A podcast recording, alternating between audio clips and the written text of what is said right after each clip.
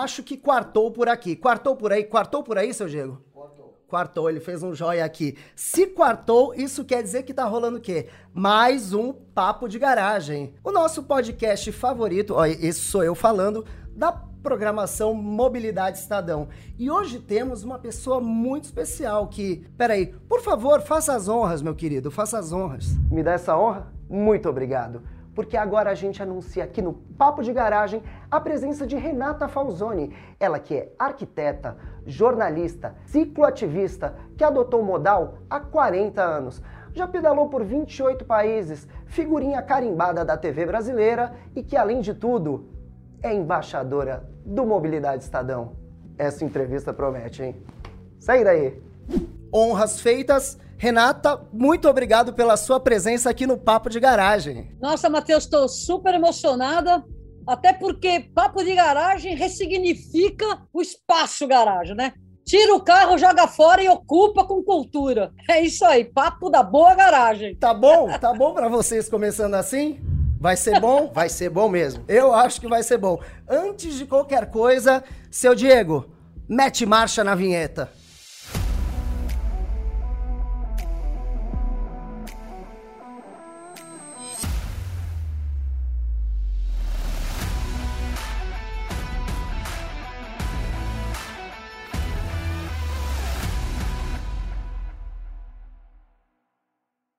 Renata, mais uma vez, muitíssimo obrigado pela sua participação aqui no nosso Papo de Garagem. E eu vou começar do nosso jeitão, que é aquela primeira pergunta na lata. E na lata eu te digo, você, como uma pioneira da valorização da bicicleta aqui no Brasil, conta pra gente, falta muito em questão de políticas públicas, de questão de segurança, para que o Brasil ele se torne um país amigo das bikes e dos ciclistas? Matheus, falta coisa mais difícil, que é a absorção da cultura. Sabe, quando cair essa chave, aí vai ser rápido. Então, assim, a gente vem lutando, as coisas vão andando, a coisa vai, mas não cai na cabeça dos gestores a ficha de que mobilidade tem que incluir todos os atores no trânsito e não apenas o automóvel, o veículo individual. Quando cair essa ficha, eles começarem a trabalhar o trânsito, perguntando como que a criança vai chegar aqui? Como que a mulher, a mãe, o deficiente vai chegar nesse lugar? Como que um pedestre, como que um ciclista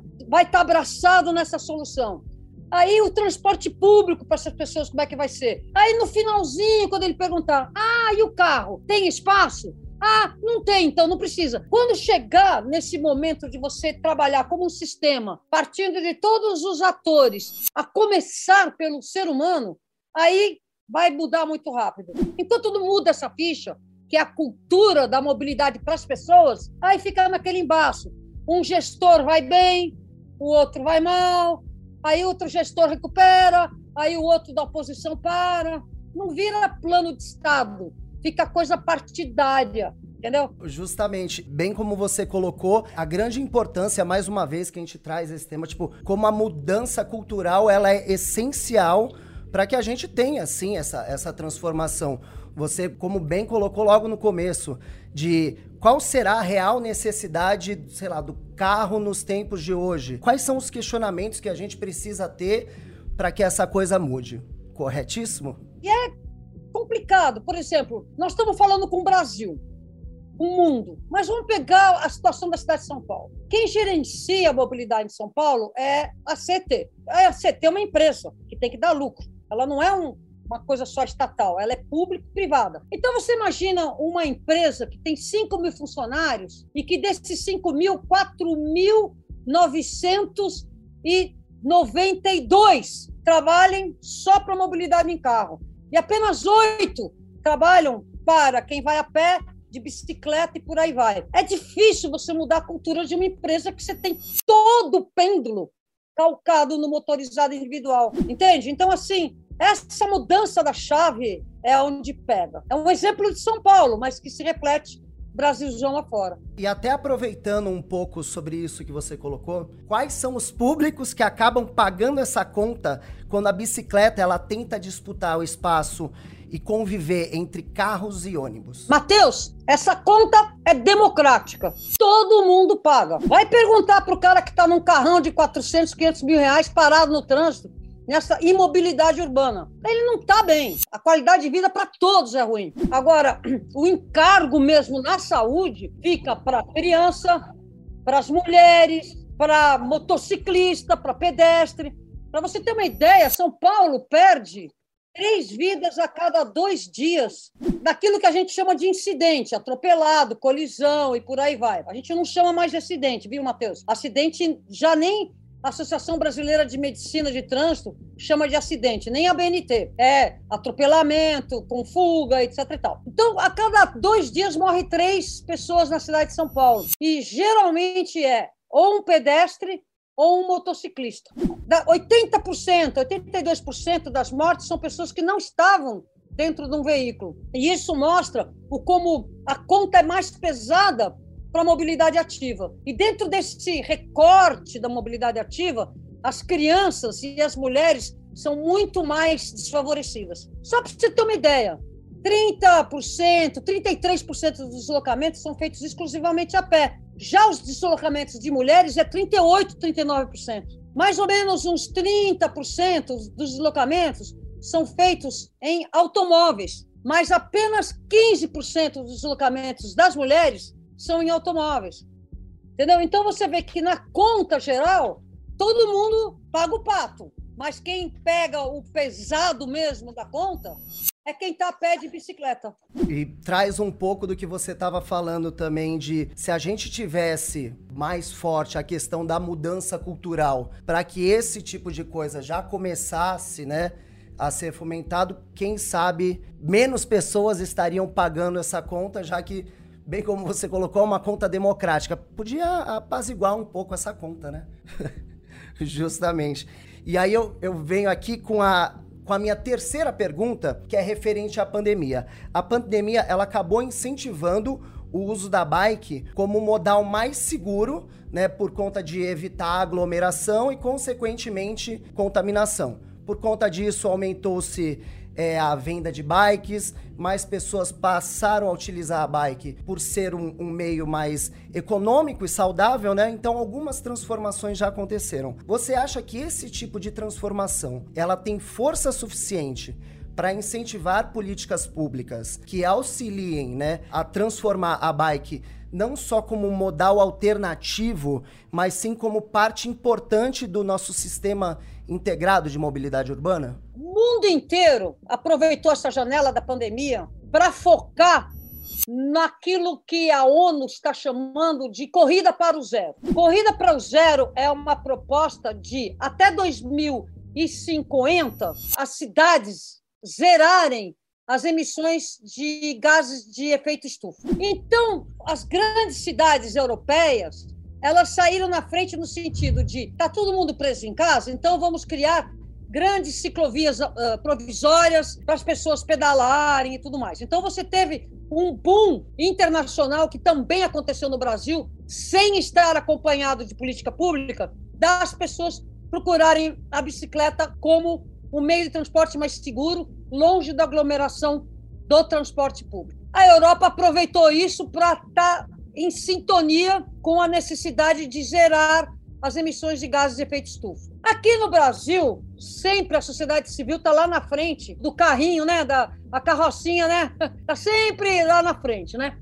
Então veja bem, nós tivemos por, por uns 15, 20 dias um decréscimo do mercado aí um boom inteiro do mercado catapultado não só como meio de transporte, mas como, o que foi muito interessante, uma solução para aquele que não podia mais ir para a academia. E a bicicleta, Matheus, ela tem uma coisa que é deliciosa. Ela vicia. Ela de tão boa que é, ela agarra assim no pescoço e você não para de pedalar. Você tem uma ideia, cerca de 80% das pessoas que compraram qualquer bicicletinha para começar a pedalar durante a pandemia já estão trocando por uma melhor. Quer dizer, os 80% que ficaram já estão dando upgrade na, na, na bicicleta.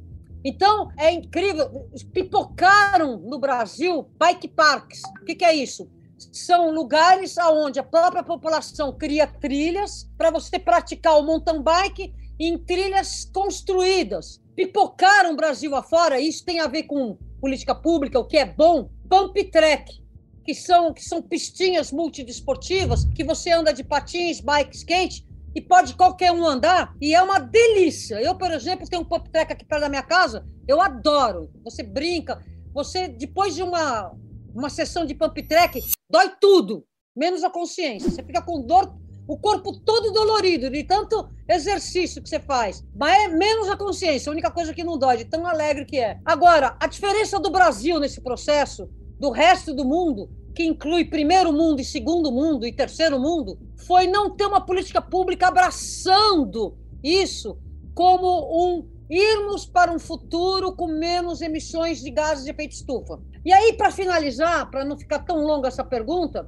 Janete Sadikan foi a secretária de transportes da cidade de Nova York quando mudou a cidade. Ela trabalha com Bloomberg e está dando aí mundo afora palestras de como fazer a sua cidade virar mais voltada para a mobilidade ativa. E ela falou uma frase que é o seguinte: as cidades que, durante a pandemia, investirem na bicicleta como meio de transporte, elas não vão apenas se recuperar, elas vão prosperar. O que está por trás dessa frase? Quando você estimula as pessoas a andarem a pé de bicicleta, você aumenta muito o consumo de pequenos negócios de bairro. E é o que vai salvar a economia, não é as grandes blockbusters, as grandes marcas internacionais. O que vai salvar é a padoca do seu Joaquim, o cafezinho da dona Maria, o pudim da dona Joana, que está nos bairros e isso vai crescer muito. Quanto mais cresce, quanto mais pedestres e ciclistas estiverem passando na frente desses negócios. Então é uma sacada muito interessante essa frase, porque ela propõe um resgate dessa economia perdular e perdida no andar demais de automóvel, gasolina, óleo, manutenção, estacionamento, pneu. Resgata esse dinheiro e injeta na economia local. É exatamente isso que ela falou. Uma frase muito inteligente que o Brasil não, não, não capta, sabe? Não tem essa captação ainda, entendeu? Não captou, não captou. Não captou, é, captou. Falta, fa faltou esse pequeno detalhe aí mas essa questão do support local, né? Em português é apoie o seu pessoal local. Muito bom, é muito. Se você for pensar, é a gente voltar às nossas raízes também. E convenhamos, aposto que o pudim da, da Dona Maria aqui próximo do bairro é muito mais gostoso do que da padoca gigante lá, que tá em todo canto e não tem o mesmo carinho né? Então, esse resgate também ajuda. Então, adorei a ideia. Eu gosto de falar com o pessoal da bike que vem aqui e traz, assim, ó, alternativa saudável, traz de tudo pra gente poder trocar ideia. Eu gosto é disso. Ah, sempre bom lembrar, né? Não esquece de dar sua curtida, compartilhar o Peteleco na Cineta para não perder nenhuma novidade do Mobilidade Estadão. Vamos curtir o papo, vai. E aí eu, eu passo agora para minha quarta pergunta, sabendo que você é um, é um grande ícone do cicloativismo aqui, né? E durante toda a sua trajetória, qual foi a conquista mais importante e emocionante na defesa da ampliação do uso das bikes? Nossa, essa, essa, é uma pergunta que eu, que eu vou te contar com grande emoção. Assim, quando eu começo a pedalar nos anos 70, foi exatamente a vivência de você resgatar a escala humana, que é exatamente isso que você estava comentando na outra pergunta, né? que é o consumir localmente. É você ter uma vida cidadã alocada na escala humana, da cidadania que tem a ver com vizinhança, cidade e vizinhança. Assim, aconteceu uma coisa muitas coisas interessantíssimas aconteceram nesses mais de 40 anos que eu estou aí nessa, nessa militância, né? Eu já fui para Brasília para poder falar com o presidente, já fiz várias coisas, mas aconteceu uma coisa muito legal uma vez, que foi em 2015, eu acredito que tenha sido isso, foi em 2015, uma promotora aqui na cidade de São Paulo mandou parar as obras de ciclovias e mais do que isso, fazer, retirar e restaurar o viário todo e acabar com a, com a obra da Avenida da Paulista, da ciclovia da Paulista, e, e voltar ao que estava. Quer dizer, era um retrocesso inimaginável. E aí aconteceu a coisa mais bonita que eu vi na minha vida, que foi uma bicicletada. Isso aconteceu. Uh, um, um, bicicletada é um movimento horizontal, aonde tiveram 7 mil ciclistas aqui na cidade de São Paulo para protestar, para se manifestar contra essa posição completamente insana, antagônica com a, com a realidade dos dias de hoje. dessa promotora. E o que foi interessante, porque no momento em que a bicicletada saiu às ruas, a gente recebe a notícia de que o presidente do Tribunal da Justiça, se não me engano era o Renato Nalini, ele derrubou essa liminar. Então, aquilo que ia ser uma manifestação de anger, né, de, de tristeza, virou uma festa. E para você ligar 7 mil ciclistas na cidade, faz as contas, era 45 minutos parada uma câmera filmando de, de, ciclistas passando na Avenida Paulista. Daí que nós tiramos esse número. Numa alegria. Agora, para você juntar 7 mil ciclistas, foi algo que dificilmente a gente consegue fazer, que é juntar o ciclista de BMX, com o ciclista que treina na estrada, com o ciclista que se move como meio de transporte, com o operário que tem a bicicletinha, que é a, a, opção de quem não tem opção. Então foi um evento maravilhoso que me marcou muito, porque eu nunca vi tanta diversidade em massa como eu vi aquele dia. Então é um dia que eu tenho indelével na minha cabeça e é um dia que me emocionou muito. E eu posso falar de várias outras coisas, mas esse eu considero importante porque juntou que são diferentes vertentes do ciclismo e não necessariamente se conversam, sabe, Matheus? E estava todo mundo lá naquele dia. É incrível como uma causa e quando todos estão em prol de uma mesma causa, a conexão ela é, é natural, ela é fluida, como você bem colocou diferentes tribos, se dá para dizer assim, né? Se encontrando com o mesmo propósito, né? Que é muito legal. Renata, que aqui, isso aqui é um comentário meu particular, é uma pessoa de vanguarda, porque enquanto todo mundo imaginava em fazer selfie, ela já fazia selfie em cima da bike. Em cima da bike, ó. Antes disso tudo pegar essa moda aí, ó. Pessoa de vanguarda, né? Esse é o tipo de convidado que recebemos aqui no Papo de Garagem. Mas isso é marcante. Matheus, a primeira vez que eu ouvi falar a palavra selfie uh, foi um, uma, uma pessoa, um, não sei quem foi, um, um, fã me, me pegou na rua. Posso fazer uma selfie com você? Eu olhei assim, uma o quê comigo? Uma selfie. Eu olhei assim, um retrato com você. Eu falei, ah, vamos fazer uma foto nós dois juntos? Legal? E hoje, hoje a questão da selfie é, é, interessante. Por exemplo, tem um evento chamado Shimano Fest, que é, acontece, acontecia todo ano em agosto, e é uma festa. Uma, uma e, e o último que aconteceu, que eu estive presente presencialmente, até foi em 2021, mas teve um que era público, começo de 2019, e eu contei o número de selfies que eu dei, Matheus. E eu fico muito emocionada. E como é que eu sei isso? Porque eu tinha um pacotinho de. Eh, na verdade, eram dois pacotinhos de 500 adesivos. E eu distribuí 750 adesivos, quer dizer, eu dei 750 selfies, que cada um era obrigado a levar um adesivo do Bike é Legal. É muito emocionante, porque a gente tem que ser responsável, você sabe disso, Matheus. A gente tem que ser responsável pelas pessoas que a gente cativa. Então, se eu tô, se é uma criança que me reconhece, eu paro tudo e vou conversar, sabe? Porque a gente tem essa obrigação, né? Ó, falando desse jeito, eu, eu costumeiramente digo aqui no programa que eu fico chateado que ele passa muito rápido. E porque eu cheguei na última pergunta e eu vou protestar aqui, eu não quero acabar esse programa. Ele não vai acabar hoje, a gente vai estender esse programa aqui, tá? Seu Diego, se vira aí depois para resolver. Ah, mas eu vou fazer a última pergunta ainda assim, né? Fazer o quê? Renata, conta pra gente como que surgiu a ideia do bike é legal e de quebra, dá uma dica para quem tá querendo começar a utilizar a bike que, que você diz pra gente? O bike legal, ele nasce de um, de um momento estressante da minha vida. Eu trabalhava nos canais de ESPN e já estava entendendo que, que ia acabar.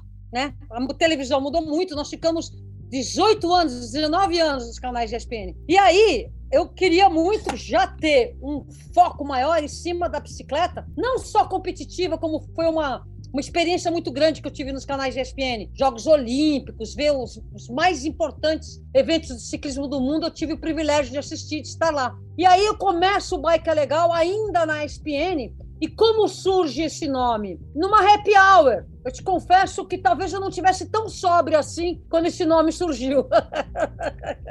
e aí surgiu, nós fizemos, nós começamos. O nosso foco no começo não era muito o YouTube, porque mesmo depois de termos saído dos canais de ESPN, nós continuamos um tempo bem gostoso na Gazeta. Então o YouTube não podia entrar muito na roda. 2016, quando finalizou Gazeta, logo depois dos Jogos Olímpicos de, de, do Rio de Janeiro, Aí nós começamos a calcar fumo mesmo nas redes. E com muito foco naquilo que a gente gosta, que é bicicleta de todo tipo. É bicicleta, tá valendo. É corrida, tá valendo. É passeio, tá valendo. É pebinha, empurrar devagar, tá valendo. É explicar como funcionar, é a coisa que eu mais adoro. Eu sou mecânica de bicicleta, gosto muito e tento explicar falando português fácil, né? E o Bike Legal nasce nesse contexto. Nós estamos no ar já esse ano, nós vamos fazer nove anos. Legal, né? Nove anos de bike é legal. Agora, é difícil crescer, Matheus. Ah, é difícil, é difícil. É muito devagar, é muito lento. Mas vamos, vamos indo. Muito demais. Dado o entusiasmo que você tem para contar sobre o projeto, crescer. Ih, isso daí. Depois desse programa vai crescer, hein? Já, já vou dar Ai, um que jeito. ótimo! De... Uhul! Bike é legal, todas as redes. Uma coisa que é legal, que nós tivemos e temos muita vantagem, a gente tem a desvantagem nessa hora de sermos, né? Você também é jornalista. Então, quando a gente é jornalista, a gente vai um pouco contrário àquilo que as redes pedem, né? A gente não consegue não contar uma história completinha, mas tudo bem. Esse é uma angústia nossa. Por outro lado, eu saí com muito domínio da videoreportagem. Então, eu pego um celular como esse, um microfoninho de nada, sabe? Quem me conhece sabe que daqui sai muito coelho. Muito. Né? Muito. Então, hoje em dia, a tecnologia nos ajudou muito, né? Quer começar a pedalar? Já é um bom princípio, quer começar a pedalar. Agora precisa começar a pedalar. Aí as pessoas ficam imaginando, puxa, que bicicleta eu compro? Esquece comprar bicicleta. Pega qualquer bicicleta emprestada. Qualquer. Claro que qualquer bicicleta não é a sua bicicleta, não vai ser a sua boa bicicleta. Mas ao pedalar qualquer bicicleta, você vai entender muito rapidamente, no quarto, quinto passeio, o que você não quer numa bicicleta. Então você já tem duas coisas importantes vontade de pedalar, entender que pedalar dá para pedalar e você já vai saber qual a bicicleta que você vai comprar. Aí você tem certos receios de ir para a rua. A dica é: procure a rede Bike Anjo, tá em todo o Brasil. Essa é uma turma, bikeanjo.org. É uma turma que se voluntaria a buscar você na tua casa ou mesmo desenhar caminhos mais amigo das pessoas, que buscam mais a escala humana na cidade, longe de grandes avenidas, viadutos e coisas assim. Sempre você consegue, nunca vai ser o mais reto e mais direto. Um, desenhar um caminho mais amigo da pessoa, né? Isso é uma coisa que a turma do Bike Anjo faz muito. Outra coisa que você também pode fazer e não se sente envergonhado de ser um iniciante é buscar grupos de pedal. Existe grupos de pedal espalhado no Brasil todo e sempre existe aquele grupo de pedal em geral com mais mulheres, que abraça com muito carinho o iniciante. Aí você vai entender a tua bicicleta, a tua bermuda, o teu acessório. Aí você vai começar a pedalar e aí, meu querido, bem-vindo. Você vai amar, não vai nunca mais parar. É bem por aí mesmo. Essas são as dicas. Para mim, particularmente, eu tenho que dizer que dicas assim valem ouro. Mas antes, deixa eu dar a minha também, a minha dica de ouro. Pedalar é ter a oportunidade de percorrer os mesmos caminhos com outros olhos. Renata, estou sem palavras para dizer o quão legal foi esse papo contigo. Eu vou insistir, o seu Diego depois vai me ajudar nisso. Eu queria ficar falando por muito mais horas, mas a gente dá um jeito de fazer isso depois. Agradeço muito e queria perguntar: você quer deixar algum recado aí pro pessoal que está nos assistindo? Ah, eu quero sim. Assim, olha, não, não consegue pedalar? Então faz o seguinte: pega o cachorrinho e vai caminhar. Assim, o mais importante da gente começar existe uma coisa que é muito enraigada na gente, que é o sedentarismo. E eu sei disso porque eu sou uma pessoa muito sedentária. Eu tenho a sorte de não andar de carro. Então, assim, começa a se mexer. Pega o cachorrinho que está parado, aí vem a criança, teu filhote, pede para passear, sai para passear, começa a combater o sedentarismo com pequenas medidas de se movimentar. Quando você vê, você já vai estar vai estar totalmente ativo. E aí você pode vir a pedalar ou não. Mas se escolher pedalar, você vai ver o que é bom. Porque a latitude do seu deslocamento é muito maior. É muito poderoso mesmo pedalar. E é isso aí. Essa é a minha dica. E também outro lugar para você pegar dica é navegar lá no Bike é Legal. Tem muita coisa. eu, eu vou dizer mais o quê? Eu não tenho mais nada a dizer, a não ser, mais uma vez, muitíssimo obrigado. Espero que você fique bem por aí e você aí em casa também, hein? E não esquece, curte, compartilha, peteleco na cineta e até o próximo Papo de Garagem. Valeu!